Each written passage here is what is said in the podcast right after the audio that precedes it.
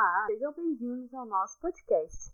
Meu nome é Tuane Pacheco. Eu sou Maria Aparecida. Nós somos alunos do mestrado do programa de pós-graduação em Educação Matemática da Universidade Federal de Mato Grosso do Sul. E este é um podcast com algumas intenções. A primeira delas é servir como um trabalho final da disciplina de Tendências em Educação Matemática, módulo 1, ministrada pelo professor Tiago Pedro Pinto. Nossa intenção é apresentar os temas discutidos na disciplina, né, fazendo uma ênfase especial na filosofia de linguagem de Wittgenstein.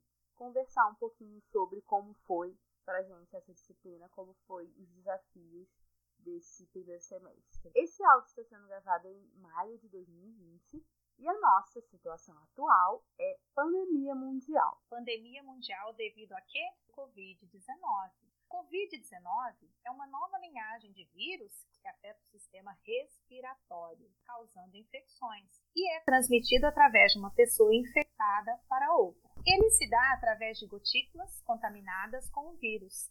Não existe ainda um tratamento específico até o momento para essa doença, e por isso a importância da prevenção através do isolamento social.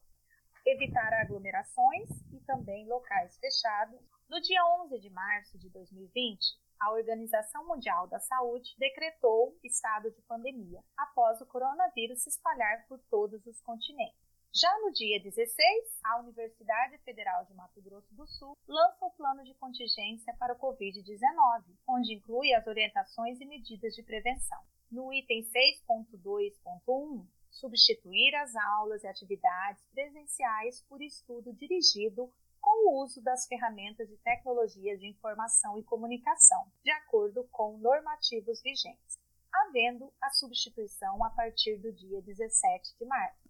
Então, né, pessoal, diante desse cenário, né, com as recomendações da Organização Mundial de Saúde, é, nós, a UFMS, precisamos migrar, né, meio que às pressas, para a modalidade EAD.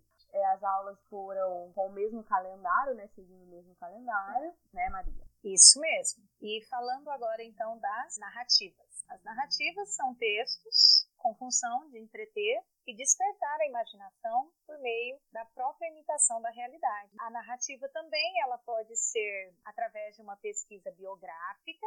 O pesquisador leva a narrativa na perspectiva da investigação, onde conta as experiências, o que viveu, o que passou. Para ser uma narrativa, são necessários os elementos é preciso de um personagem, é preciso de um protagonista ou antagonista e coadjuvante. É preciso também ter um espaço onde vai ocorrer a situação, a problematização. É preciso de um narrador, um tempo onde vai se passar o que vai ocorrer e um enredo, né, que é chamado o próprio esqueleto da narrativa, porque é ele que sustenta a narrativa. Por quê? tem uma introdução, conflito e o fechamento. Então a narrativa ela tem o objetivo e a sua importância na construção do conhecimento. É, pode ser formado por categorias, né, onde os indivíduos contam as histórias por uma categoria e essas pesquisas, no caso das narrativas, geralmente são qualitativas e quantitativas. Nós temos também na narrativa, ela tem a necessidade de ter a subjetividade. Por quê? Porque cada conhecimento pessoal e social do pesquisador, eles se fundem para formar ali a realidade social. Mas se você pensar mesmo o que, que envolve uma narrativa, vai envolver a escrita do professor, as narrativas autobiográficas, histórias de vida, né, a trajetória de formação, a pesquisa na própria pesquisa narrativa, investigativa. Então, a narrativa ela tem ainda alguns desafios. Qual a motivação? Se eu for me questionar para mim fazer uma narrativa, qual a motivação? Eu preciso saber qual é o meio, qual o impacto, o que, que eu quero causar, o que motiva uma narrativa, qual o principal desafio que enfrenta, como nós fazemos para ajudar a lidar com os desafios da questão da narrativa. Que impacto nós queremos causar no mundo? Então, se eu fizer essas perguntas, para mim ter uma motivação do que vou narrar. No caso, para fazer um artigo, uma dissertação, utilizando-se das narrativas. Bem interessante, né, Maria? Que a gente consegue ver nessa a, o uso das narrativas em diferentes contextos, em diferentes pesquisas, né? Exatamente, Tuane. Agora você vai falar da Agora vamos Teoria da objetivação. Você lembra como que essa aula foi acalourada de discussões, Maria? Pois é, onde nós estávamos boiando e não entendíamos muito, né? Uma dos itens principais né, na teoria da objetivação é o papel do professor. O professor assume uma postura crítica e reflexiva, né, onde ele cria as condições favoráveis de aprendizagem, trazendo ali para a sala de aula elementos fundamentais para o desenvolvimento da aprendizagem dos alunos, escolhe e organiza os problemas, né? E o aluno é colocado num ambiente de interação, né? Onde ele é levado a ter autonomia, a pensar no problema além da sala de aula, ele é levado a discutir com, seu, com seus colegas, né? a partir da resposta que os colegas refletir sobre o seu próprio trabalho e nesse ambiente de cooperação eles iriam desenvolvendo é, a, as tarefas, né? Essa, esses problemas organizados pelo professor, sempre fazendo uma ponte com o que ele já sabe. E essa sala de aula se torna um ambiente onde há indivíduos né, diferentes é, em interação contínua né, uns com os outros, gerando ideias diferentes. E mesmo essas ideias sendo diferentes, eles se reconhecem naquilo que, eles estão pronunciando, né?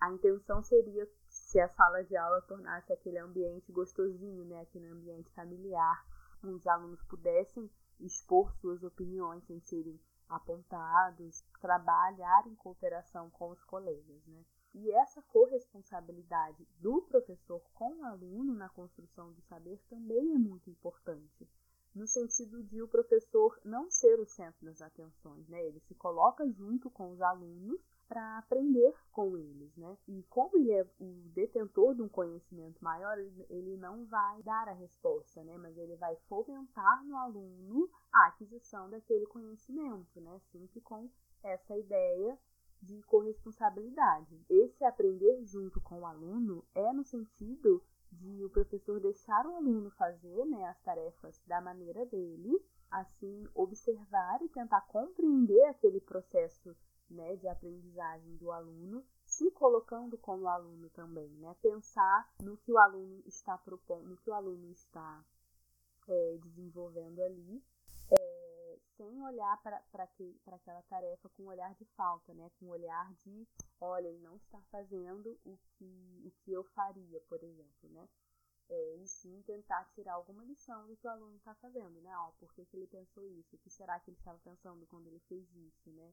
E assim buscar algumas respostas até para o seu próprio trabalho, né? Esse professor que incentiva os seus alunos a serem críticos tanto do próprio trabalho quanto do trabalho dos, dos colegas, no sentido de fomentar discussões, né, é, discutir é, resolução de problema, ele ele evita que essa alienação que surge dentro da sala de aula, né, aconteça, né, porque a gente sabe que é, a alienação aparece de várias formas, né? E uma delas é quando o professor dá a resposta do problema. Às vezes não é nem somente o professor, mas às vezes um outro colega, né? O, o aluno ele não é levado a, a, a pensar sobre o problema, relacionar esse problema com o cotidiano dele. Então ele tem uma resposta, mas ele não se reconhece na resposta, né? ele não sabe assimilar aquele problema com outros ele não participou do processo de, de, entender o problema, ele não participou daquela produção, daquela ideia. É, quando o professor se coloca nessa postura de organizador, né, organizar o ambiente, como eu tinha falado, né, cria condição de aprendizagem, é importante é, levar em consideração as formas de cooperação humana, né? De qual forma nós vamos promover né, essa aula? Como que nós vamos separar esses alunos. Uma, da, uma das discussões da teoria da objetivação são essas formas de cooperação humana e também a escolha e a organização desses problemas, de maneira que consigam conduzir a aprendizagem e que esta seja rica do ponto de vista matemático. Então, o professor deve demandar esforços né, na escolha, na organização desses problemas, de modo que eles sejam motivantes, que ele consiga ser relacionados uns com os outros, que o aluno resolva um, aí posteriormente ele vá resolver outra coisa e lembra daquilo que ele resolveu, sabe? Sempre levando em consideração aquilo que o aluno já sabe, de forma que você consiga ter uma dificuldade crescente, né? Pegando conceitos que o aluno, que o aluno já sabe, com o que ele está adquirindo, mobilizando os conceitos matemáticos em profundidade, aumentando a dificuldade, para que os conceitos matemáticos realmente apareçam e apareçam de diferentes pontos de vista. Então, por que, que eu achei que essa teoria foi, foi importante para a gente abordar ela aqui, né? Eu gostei bastante do destaque, né, que dá para o professor reflexivo, a importância da autonomia do aluno, né, de você de você ensinar, estimular o aluno a, a procurar desenvolver os problemas, conversar com os colegas, né, ter autonomia para desenvolver o trabalho, né, essa cooperação e a valorização do conhecimento singular de cada um é uma coisa que tem destaque nessa teoria e é o que nós vamos ir vendo a seguir, né, que vai estar em comum né, em todas as, as teorias que, que a gente vai ver. Então, vamos chegar na questão da linguagem em educação matemática. O que é linguagem? Na verdade, estamos aqui fazendo um podcast e falando de linguagem. Eu estou me comunicando, eu com a Tuane, e esperamos que estamos transmitindo essa mensagem a vocês. Através do quê? Através da linguagem. Então, o que é a linguagem? É o conjunto de regras que pode ser empregado para escrever, para falar, né? utilizando-se nas formas de vida, dos jogos de linguagem, das semelhanças de família, inclusive, da cultura e de valor. Isso tudo diagnosticado por Wittgenstein jogo de linguagem ele é importante por causa disso. Como eu vou aprender, como eu vou, a forma que eu vou aprender é desde que eu consiga participar, consiga criar, consiga desenvolver. O segredo, então, para fazer o jogo funcionar, gera a boa comunicação. Então, para funcionar, é preciso que as duas pessoas conheçam o código de linguagem que está sendo usado. Dentre outras faces nessa questão, nós afirmamos que a língua ela não se restringe somente a um código. A matemática, por exemplo, ela pode ser escrita é, a uma é, restrita a uma linguagem formal. Não somente a uma linguagem formal, ela pode ser, é, ela pode participar da realidade e não é à toa que está surgindo cada vez mais a questão da etnomatemática e outras tendências. Por quê? Porque a matemática não está aqui restrita apenas a essa linguagem formal. Então, relacionando né, o que a Maria trouxe para a gente sobre linguagem, é, vamos pensar um pouquinho sobre a etnomatemática, né, a relação da etnomatemática com esses jogos de linguagem de Wittgenstein. É, a gente sabe que no Brasil, né, todas as universidades brasileiras, né, praticamente sem exceção, foram estabelecidas com base no formato das universidades europeias modernas, desde os conteúdos até as disciplinas. Então, é, todos os cursos né, se baseiam é, exclusivamente no saber das ciências e das artes ocidentais. Né? Então, com isso se instalou né, aqui no Brasil uma exclusão gigantesca dos fundamentos de vida, né, das sabedorias dos povos indígenas, das comunidades negras, quilombolas, dos demais povos, né, das demais comunidades tradicionais, é, na, das escolas, nas universidades a gente, o nosso estudo é europeu, né? Então a gente tem que se adaptar. Se, se você quer entrar na universidade, onde se estuda de um jeito, nas, nas escolas, né, que, que é, a, é onde você vai se preparar para entrar na universidade, tem que se estudar do mesmo jeito. Então a etnomatemática ela vem para problematizar isso daí, né? Essa linguagem matemática que é transmitida e que é ensinada nas escolas. E dentro do, do campo de pesquisa né, da etnomatemática são, são oferecidas algumas bases para a gente entender essas relações né, entre a linguagem e a construção né, e a, a, a apropriação de significados matemáticos. É, reconhecendo que todas as culturas e todos os povos desenvolvem maneiras de explicar, de conhecer e de lidar com as suas realidades, por que, que na matemática seria diferente? Né? De Ambrosio já falava né, que a matemática apresenta-se como um veículo para compreender em diversos contextos culturais de saber matemático ao longo da história da humanidade. E um dos maiores erros das práticas educativas foi tirar isso, né? foi desvincular a prática em educação das outras atividades humanas. É, o Einstein é, questionava essa ideia de que a linguagem matemática é tida como universal. Né? Ele falava que o significado das palavras dependem dos seus, dos seus usos, né? dos diversos contextos dos quais elas fazem parte. Então, né, as, diferentes as diferentes matemáticas produzidas, né, as diferentes maneiras de lidar com o que nós conhecemos como matemática, como ciência, é, que são produzidas né, por diferentes grupos culturais né, no, seu, no seu dia a dia, é, configuram-se né, como tem uns critérios de racionalidade específico, coisa que nós estudamos a matemática científica talvez não entenderia tão facilmente assim, né? Então a gente pode dizer que os argumentos na obra de Wittgenstein permite que a gente compreenda que essas matemáticas associadas a diferentes formas de vida são conjuntos de jogos de linguagem que possuem é, semelhanças entre si. Defende-se né, que o estudo da matemática tem que ser feito a partir de outros jogos de linguagem criando pontos de conexão com jogos de linguagem da vida acadêmica, né? trazendo a etnomatemática para dentro da educação matemática. Eu acho que esse é o ponto né, que nós queremos chegar. Como a etnomatemática pode contribuir para o ensino da matemática de modo geral. Né? Eu acho que trazendo o debate sobre a importância de entendermos que existe sim diferentes jogos de linguagem dentro da própria matemática,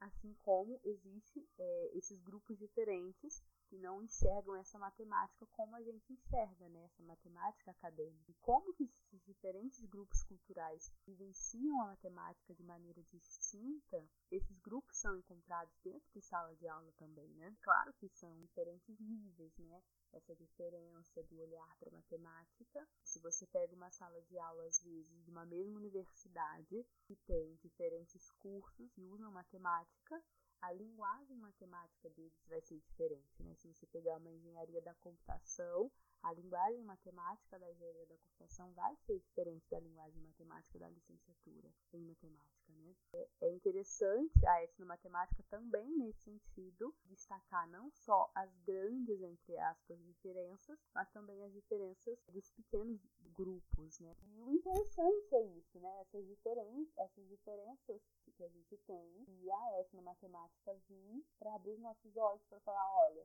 temos diferentes modos de chegar à matemática, tá? Não é só o europeu, não. Vamos parar para pensar como será que as outras pessoas aprendem, como será que eles veem, será que eles têm alguma, quer dizer, com certeza eles têm alguma contribuição para gente, né? Começar a voltar a olhar para essas diferenças aí. E interessante, né, nós estudarmos essas diferentes tendências na educação, que a gente acaba também é, voltando o nosso olhar mais carinhoso para um lado, né? Assim, às vezes é, saindo um pouco do rumo da pesquisa. Não sei se você, não sei se a Maria mudou, né? Eu mudei a minha pesquisa no decorrer assim, depois que eu li um texto, na verdade. depois que eu li um texto, eu decidi assim o rumo da minha pesquisa, que não estava muito decidido.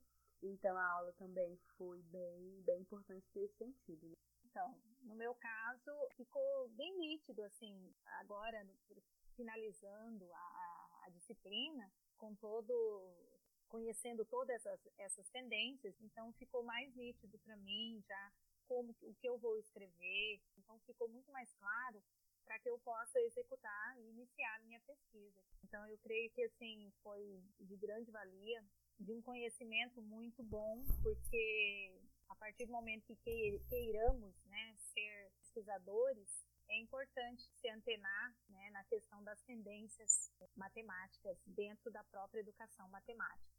Gostei. Sim, verdade. E, é, e foi legal a gente discutir essa. Foi legal o jeito que a gente trabalhou de discutir um com o outro antes da aula, né? Exatamente. Ficava muito legal a sistemática que se que, se, que passamos a utilizar. Então, assim, foi de um aprendizado enorme. Valeu Sim. a pena pra caramba. Finalizamos então nosso podcast. Obrigada por nos ouvir até aqui. Espero que tenha contribuído para um pouquinho do seu aprendizado, que o seu saber esteja um pouco mais é, acrescido de informações sobre tendências na educação matemática.